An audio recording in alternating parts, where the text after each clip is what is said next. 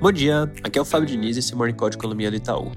Começando pela China, tem algumas semanas que a gente já vem destacando que novos casos de Covid têm acelerado na região e durante esse final de semana a situação acabou evoluindo de uma forma bem preocupante porque foi registrada a primeira morte por lá desde maio. E com isso, a cidade em que esse óbito aconteceu não só interrompeu o processo de flexibilização, como voltou para um semi-lockdown. A gente vinha comentando nos últimos tempos como tem chamado a atenção a China seguir anunciando medidas de flexibilização mesmo em meio ao aumento de casos. Então vai ser bem importante ficar de olho em como vai ser o posicionamento daqui para frente. Diante do medo que acaba implicando em uma reversão dessa postura menos dura, mercados estão abrindo o dia em território negativo, com commodities apresentando quedas generalizadas. Passando para os Estados Unidos, o destaque da semana fica pela divulgação da ata da última decisão de política monetária do FOMC, que deve reforçar a mensagem de aumento de 50 pontos base agora no encontro de dezembro. Vai ser bem importante ficar de olho nas diferentes visões dos membros para o nível terminal da taxa de juros. A ata sai na quarta tarde. A gente volta a comentar a respeito no Morning Call de quarta de manhã.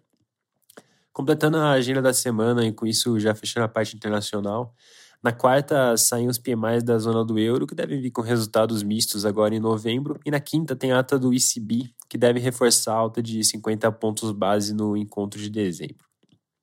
Passando para o Brasil, assim como tem sido nos últimos dias, o noticiário do final de semana ficou bem concentrado em dois principais temas: anúncio de novos ministros e discussões relacionadas à PEC da transição.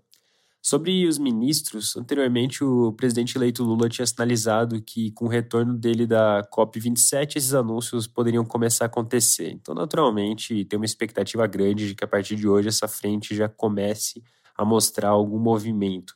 O mercado vai ficar particularmente focado na escolha do ministro da Fazenda. Nesse sentido, tem vários jornais mencionando que o ex-ministro Fernando Haddad tem ganhado força nessa disputa e tem outros nomes também vêm sendo cogitados como do deputado Alexandre Padilha e do senador eleito Wellington Dias. Falando agora da PEC, a semana promete ser bem agitada e a ideia que vem sendo reportada é já ter um texto minimamente consensual até o final da semana para poder seguir com o processo de votação na semana que vem, para que em dezembro a Câmara dos Deputados possa ter tempo de votar a proposta.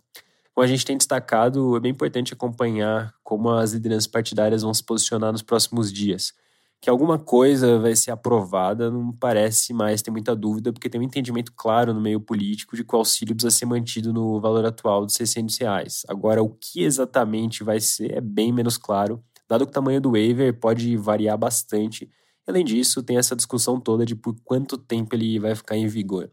A partir de amanhã, as discussões devem começar a ficar um pouco mais claras, porque os trabalhos devem começar na CCJ do Senado. A gente vai atualizando nos próximos morning calls. Antes de passar para a parte de dados, um último comentário bem rápido sobre o noticiário. Os jornais destacam também a eleição do ex-presidente do Banco Central, Ilan Goldfein, para a presidência do BID, o Banco Interamericano de Desenvolvimento. Ele foi eleito com 80% é, de apoio e vai ser o primeiro brasileiro a ocupar esse posto. A posse dele vai acontecer no dia 19 de dezembro.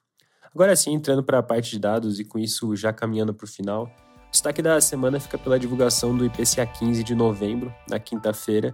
Nossa projeção é de uma alta de 0,55%, que levaria a taxa em 12 meses para 6,2%, vindo de 6,9% em outubro. Além disso, destaque também para as sondagens da FGV, referentes ao mês de novembro, que vão começar a ser divulgadas na quinta-feira. É isso por hoje, um bom dia e uma boa semana.